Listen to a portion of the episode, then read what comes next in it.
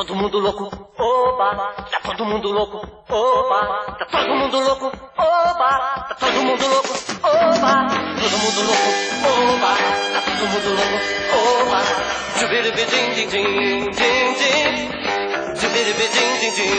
Salve galera! Está no ar o meu, o seu, o nosso Surtando na Quarentena. Comigo, eu, Felipe Fernandes, e a nossa dupla, José Leonardo e Bruno Leal, aqui as duas feras. E hoje nós estamos entrevistando o professor José Newton. E como você já sabe, a gente começa a nossa primeira pergunta ao nosso entrevistado perguntando: quem é José Newton? Boa noite muito obrigado por aceitar o nosso convite.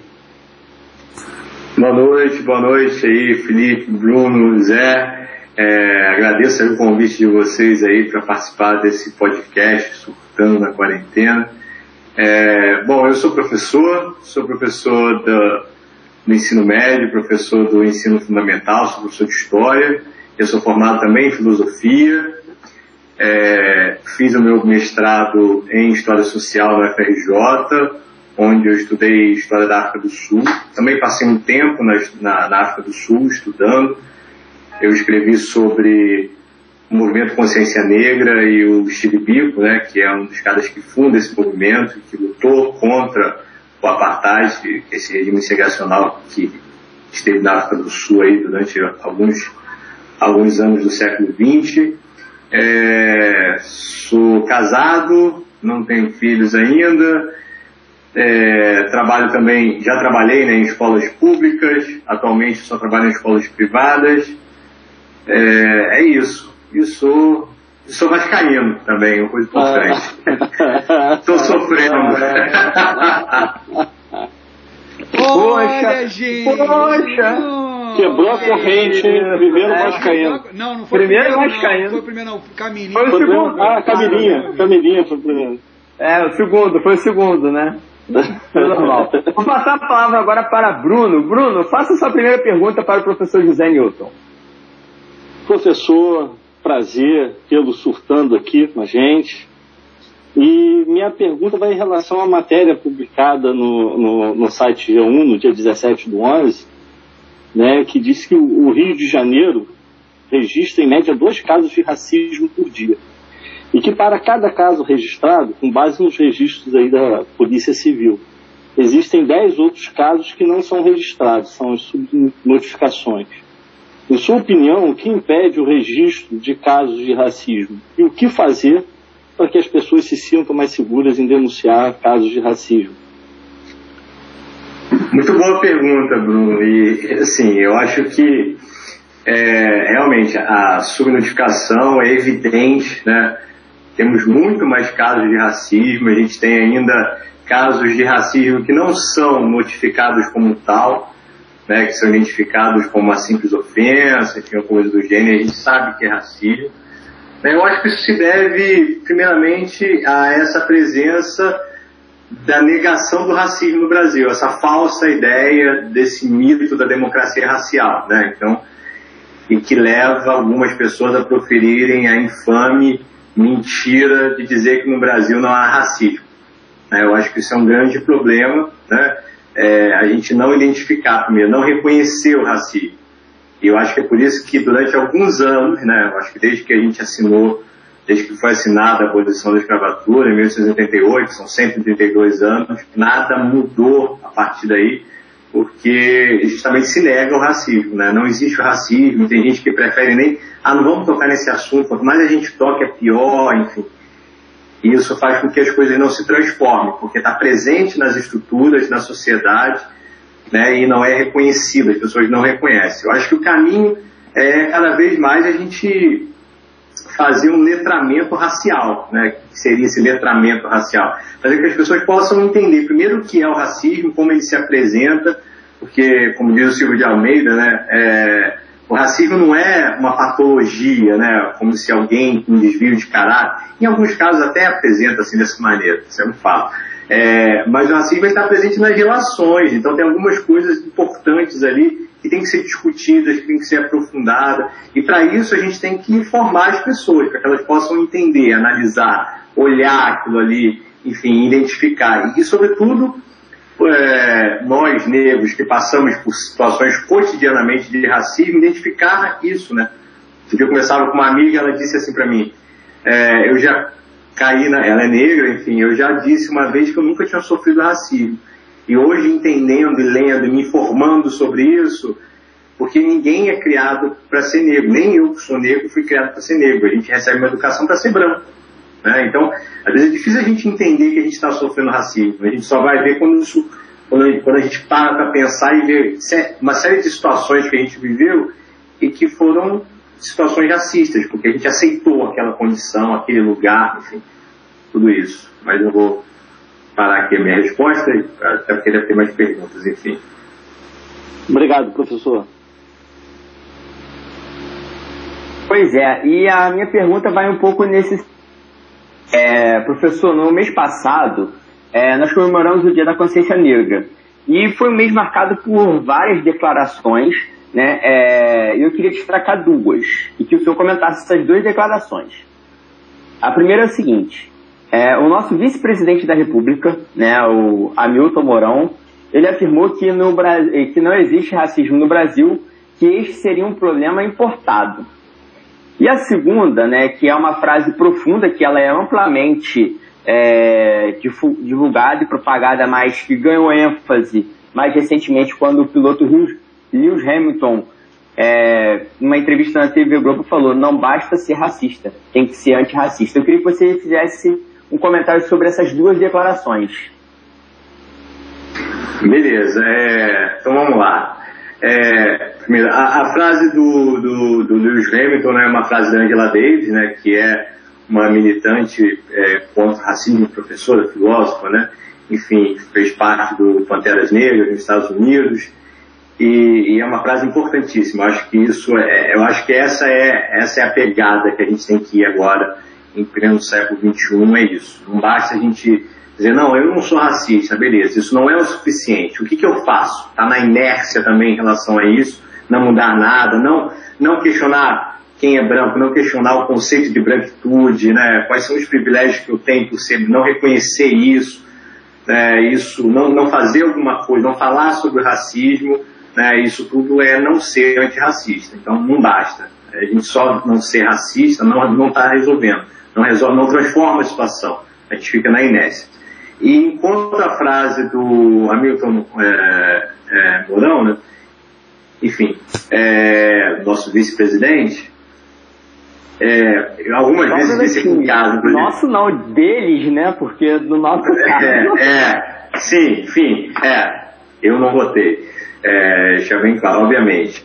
É, mas, enfim, é o presidente, é o, é o vice-presidente da República, né? É, é, infelizmente, em alguns momentos eu, porque a imprensa divulgou amplamente essa fala, né?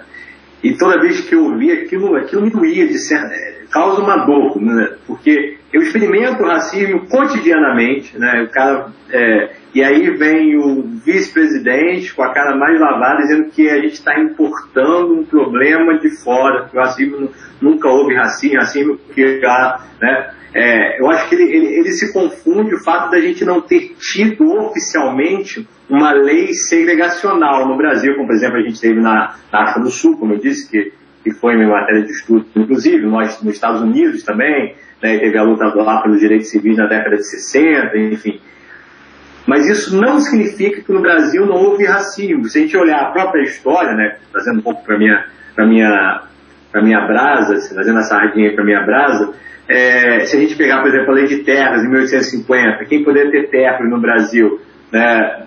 Quem, se a gente pegar a primeira Constituição do Brasil, imperial ainda, de 1824, né? quem era considerado cidadão. É, então, tudo isso é, era negado a esse negro ser cidadão. Né? Mesmo liberto, ele não tinha, não tinha educação, não tinha formação, enfim. E depois, quando é assinada a, a abolição, né, quando acaba a escravidão no Brasil, oficialmente, né, esse, esse negro não é incluído no projeto de de cidade, de república. pelo contrário, um projeto de branqueamento, né? A, o ingresso de, da imigração, né? o imigrante europeu que vem para cá para trabalhar. Então, essa mão de obra que antes era escrava, que foi, esse africano que foi escravizado, ele servia quando era nesse, nesse, nesse aspecto. Agora, para o trabalho assalariado, é hora que vão branquear o, o processo de, de, de, república, né? o projeto de república brasileiro não, não inclui o negro. Né? É, e aí esse negro ele é marginalizado, aí surge ó, o processo de favelização, por exemplo, no Rio de Janeiro, né? É, a, a, própria reforma urbana que o Rio passa, 20 ali, para a construção da Avenida Central, hoje é Rio Branco, enfim, que são derrubados, e esse, e esse negro que é obrigado aí, então, para as comunidades, aí surge esse processo de favelização na cidade do Rio de Janeiro, por exemplo, a gente observa que, majoritariamente, a presença de negros que vão ocupar esse espaço. E por quê? Porque não há política, política pública, não não há política pública de inclusão desse negro né, nisso. Então, o que, é, infelizmente, a frase do, do, do Hamilton Mourão, acho que o que está sendo importado é a ideia desses pensadores que negam o racismo, na verdade. Não é, não é o racismo que foi importado. O racismo está aí, eu experimento isso todo dia. Poderia dar aí uma série de exemplos que eu vivo cotidianamente de racismo. Né? É, e ele dizer que não, que não existe, é, é, lamentável isso. Acho que alguém que desconhece o Brasil, é, que desconhece a nossa formação né, enquanto povo brasileiro, enfim, para dizer que não, não há racismo. Mas esse é um grande problema, como eu disse na minha na, na outra pergunta que vocês fizeram. Né? Esse é um problema do racismo no Brasil. Primeiro, a negação dele, né?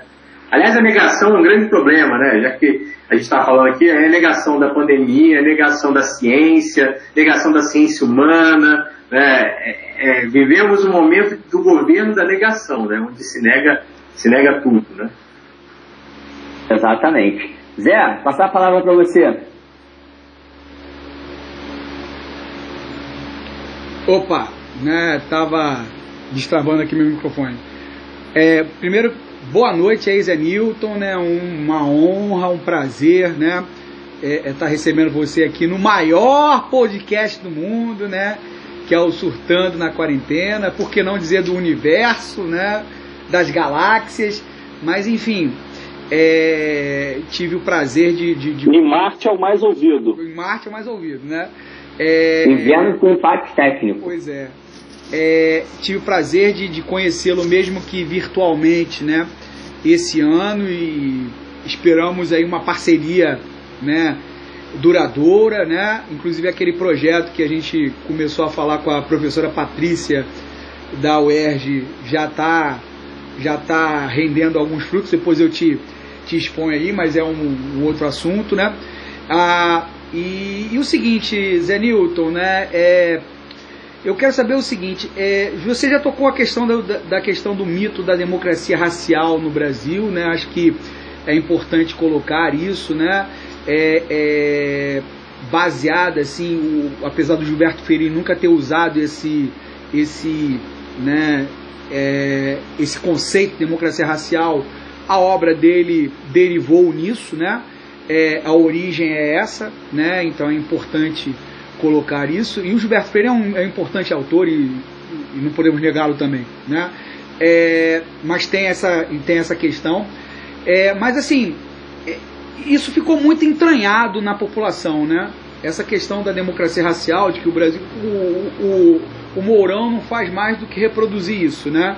É, isso ficou muito entranhado no, no povo brasileiro.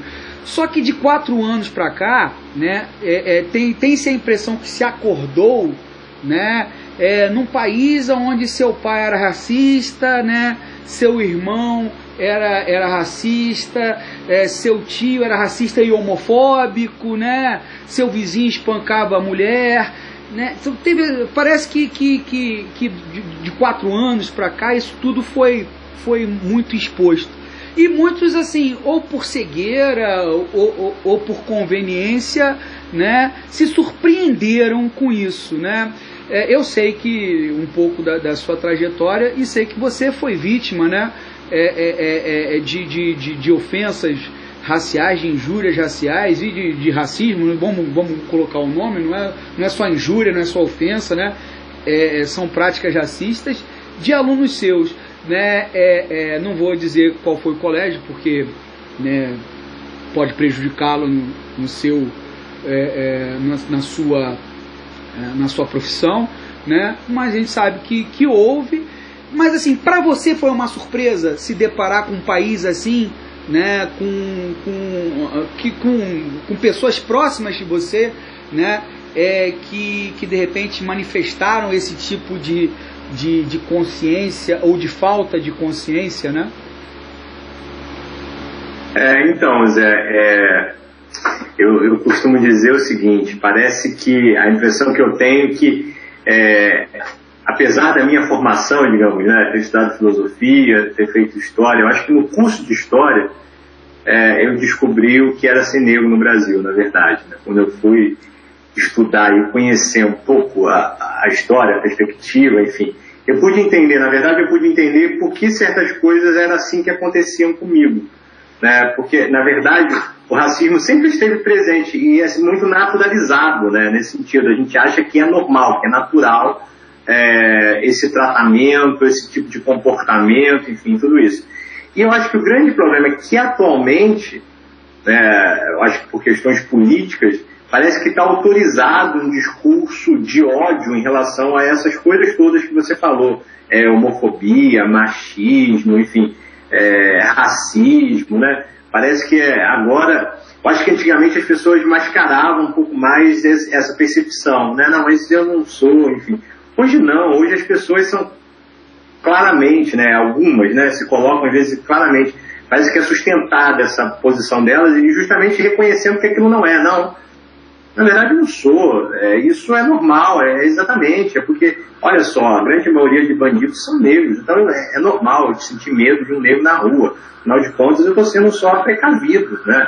Enfim, é, é uma realidade. E sem, sem muito fundamento, né? Porque, na verdade, sem, muita sem muito entendimento da perspectiva histórica, de por que, que é assim. Né? O que, que leva a ser assim, né? É, então, eu, eu acho que de um tempo para cá, por outro lado, é, eu acho que toda essa formação, toda essa galera que vem antes da gente, né? Dias Nascimento, Luiz Gama, pensadores, né? Que, é, Leila Gonzalez, então, tanta gente bacana, né? Que, que vem tocando nessa, que vem batendo nessa tecla, né? Então, a gente tomar conhecimento, a gente fazer essa leitura, a gente ler né, esses pensadores, esses intelectuais que isso, que levantaram essa bandeira, enfim. Isso faz a gente perceber o quanto isso sempre esteve presente, né, de certa maneira, e quanto é importante a gente instruir. É muito chato. Eu confesso para vocês, é, você diz, aconteceu essa situação comigo na escola e eu sugeri a criação de um comitê de relações étnicas raciais. Uma das ações foi essa, né?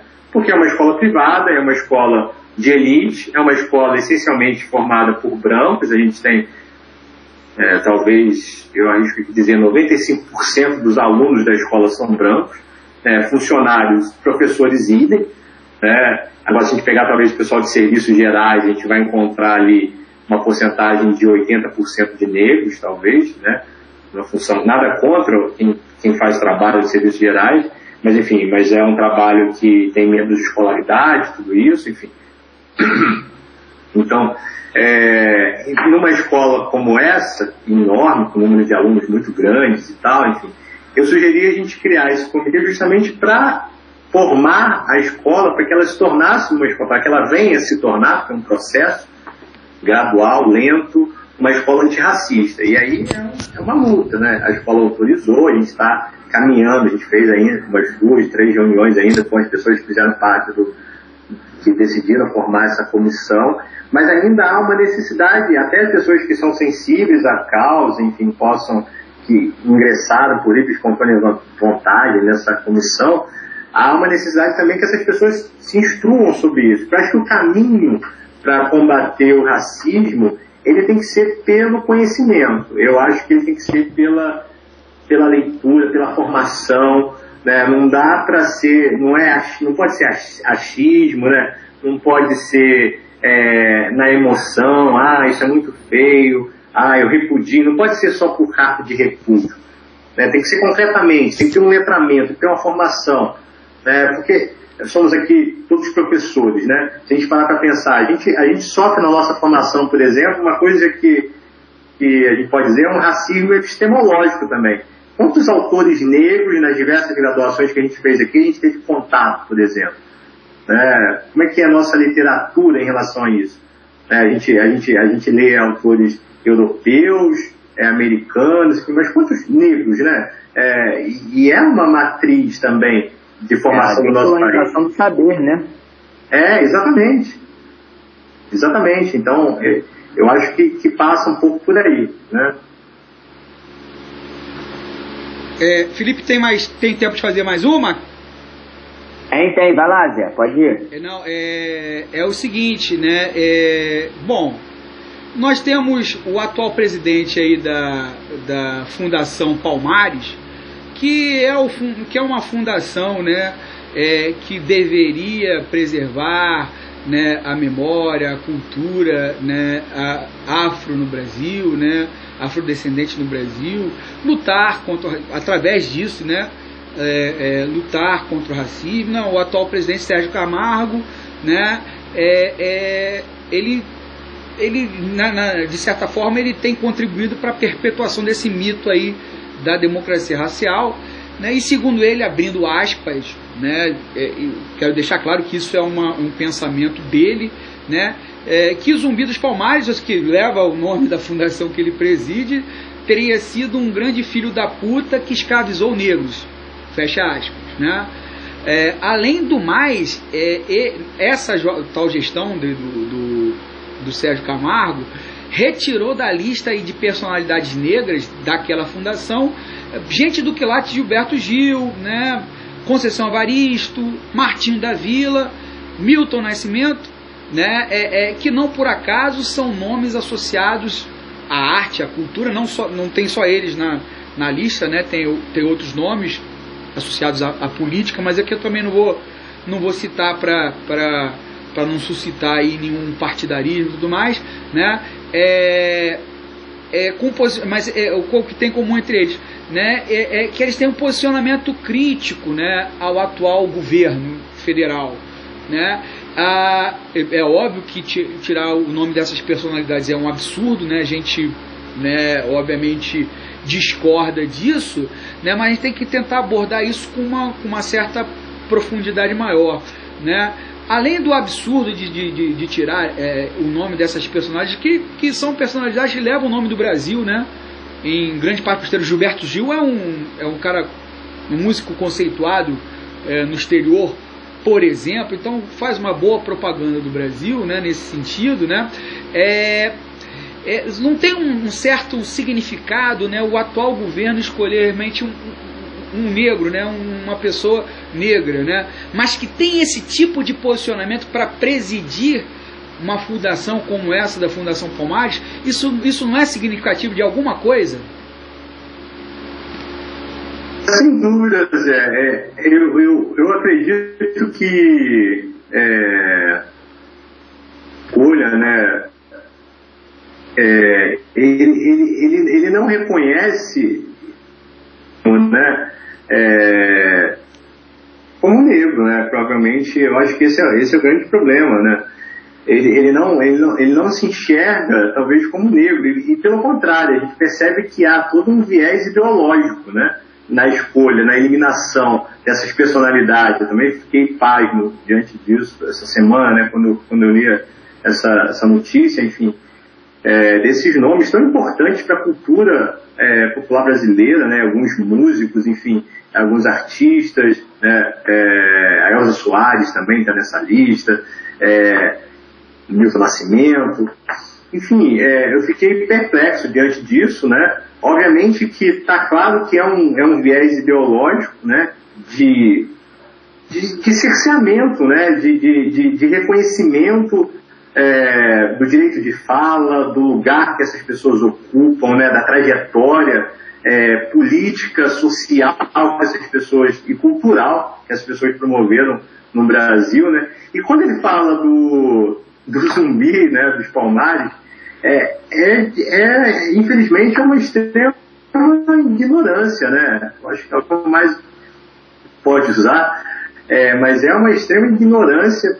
É, hoje mesmo eu ensinava, né, é, conversava com meus alunos sobre escravidão, a gente está falando sobre é, a chegada dos africanos né, que foram escravizados para o Brasil como escravos, a gente falava sobre essa violência, sobre a resistência, né, e aí falamos do, do quilombo dos Palmares, né, na Serra da Barriga, lá em, em Alagoas, que é uma liderança nada, e, a gente, e eu explicava para eles que não é uma novidade eles ouvirem falar de escravidão, né? Eles ouviram falar de escravidão, por exemplo, na Roma Antiga, né? na Grécia, enfim, escravidão não é algo que é que surgiu no século XVI, propriamente.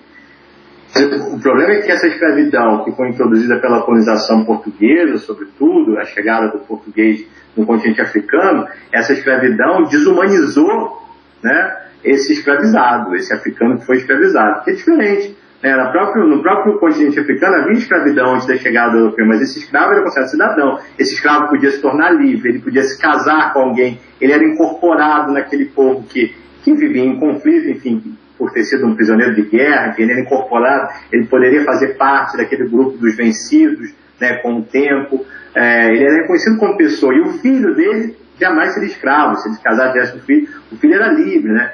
Já essa escravidão que foi introduzida, mercantil, né, transatlântica, o escravo, é, o filho do escravo nasce escravo, ele é propriedade, ele é coisa, né, e mesmo ele tendo dinheiro para comprar sua carta de alforria, isso depende do seu senhor conceder ou não, né, e todos os maus tratos, tudo que era feito. Então, é, fazer, dizer que o, zumbi era um baita filho da puta, como diz o, é, o Camargo, enfim, não faz o menor sentido, né? E o menor conhecimento, nota que ele não tem o menor conhecimento histórico, né? É, do que é do que era a escravidão antes dessa escravidão mercantil transatlântico, né? É, que acontece aí esse processo de violência do qual nós recebemos o maior número de negros cativos do mundo, né? É, quase 12 milhões né, de, de, africanos foram escravizados e trazidos para cá e negados seu nome, né, sua cultura, sua língua, sua religião, enfim, tudo isso. É, e não, é, não era esse tipo de, de escravidão que era praticada antes, né? É, então é uma mazela, uma chave que a gente tem que faz parte da nossa história, não pode negar isso.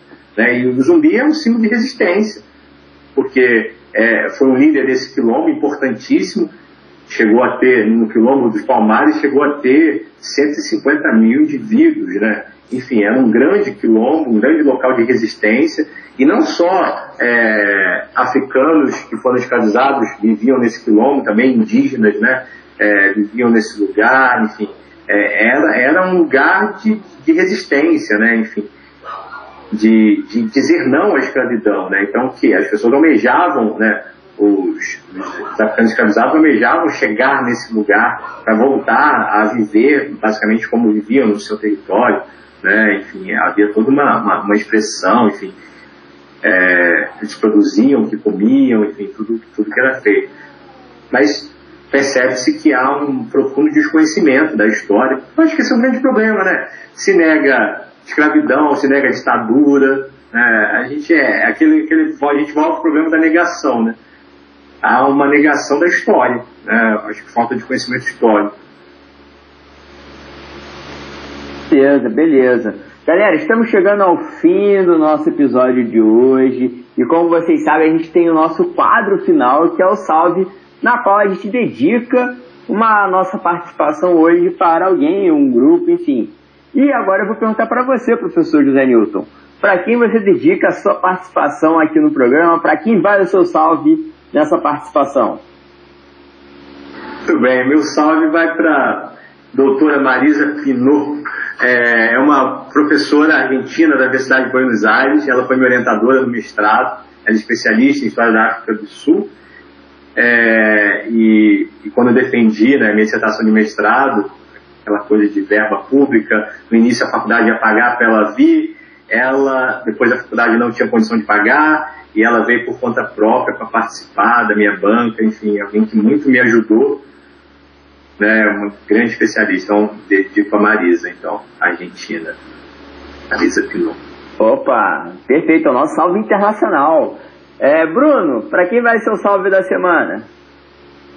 E Felipe, é, antes de dar o salve, dizer que eu sou morador de São Gonçalo, tá? Então, meu salve vai para o povo de São Gonçalo, que foi às urnas no último final de semana e exerceu né, o seu direito divino e democrático ao voto, elegendo candidato a abstenções, com ampla maioria de votos, quase 100 mil votos a mais do que o segundo colocado, que é o Capitão Nelson. Então, meu salve vai para o povo aguerrido aí de São Gonçalo. Fez bem, hein? Parabéns ao povo de São Gonçalo. José Leonardo, para quem vai ser o salve da semana? É, bom, eu podia dedicar esse programa a diversas é, figuras, né? É, poderia dedicar a Zumbi dos Palmares, né? Poderia, poderia, poderia dedicar a Luísa Maim, né? Poderia, poderia dedicar a Luiz Gama, André Rebouças, poderia dedicar a, a, a Carlos Marighella, poderia dedicar a Oswaldão, que foi um militante do, do PCdoB na época aí da, da Milton Santos. Poderia dedicar a Milton Santos, né? É, por que não? Né? Poderia dedicar a diversas né, é, é, pessoas, né? que é, fazem parte aí das páginas da história brasileira e que nós infelizmente não damos tantas, tanta atenção ainda, né? É, talvez o, o, a, a, as pessoas que estiverem ouvindo não, não, não se atentem muito nesses nomes que, que eu falei, né? Mas eu não vou dedicar a eles, não. Aliás, vou dedicar também, né? Mas vou dedicar principalmente aquela massa de, de, de, de, pessoas trabalhadoras desse, desse país, que na sua maioria são, são negras, né, ou são não brancas, né, é, é, eu não gosto dessa classificação pardas, né, do IBGE, né, é, são não brancas, né, é, e que é, movem a engrenagem desse país, né, e que ainda não se deram conta de que é, toda a riqueza é produzida por eles. Então quero dedicar a essas pessoas e é, agradecer mais uma vez ao Zé Newton aí pela, pela excelente entrevista aí.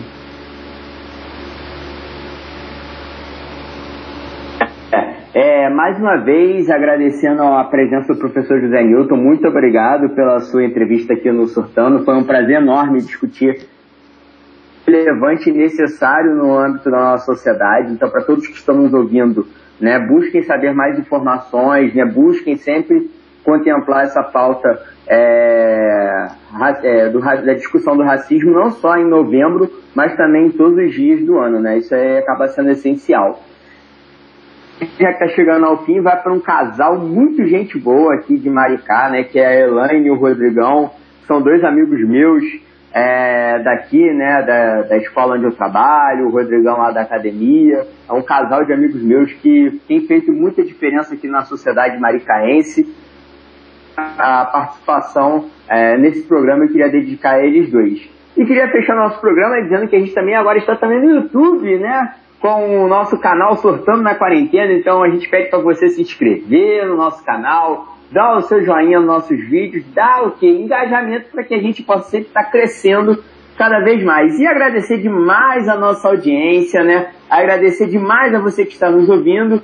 E, como vocês sabem, se puder, até a próxima. Todo mundo louco, oba, tá todo mundo louco, oba, tá todo mundo louco, oba, tá todo mundo louco, oba, todo mundo louco, oba, tá 怎么走？哦，就别离别，叮叮叮叮叮，就别离别，叮叮叮。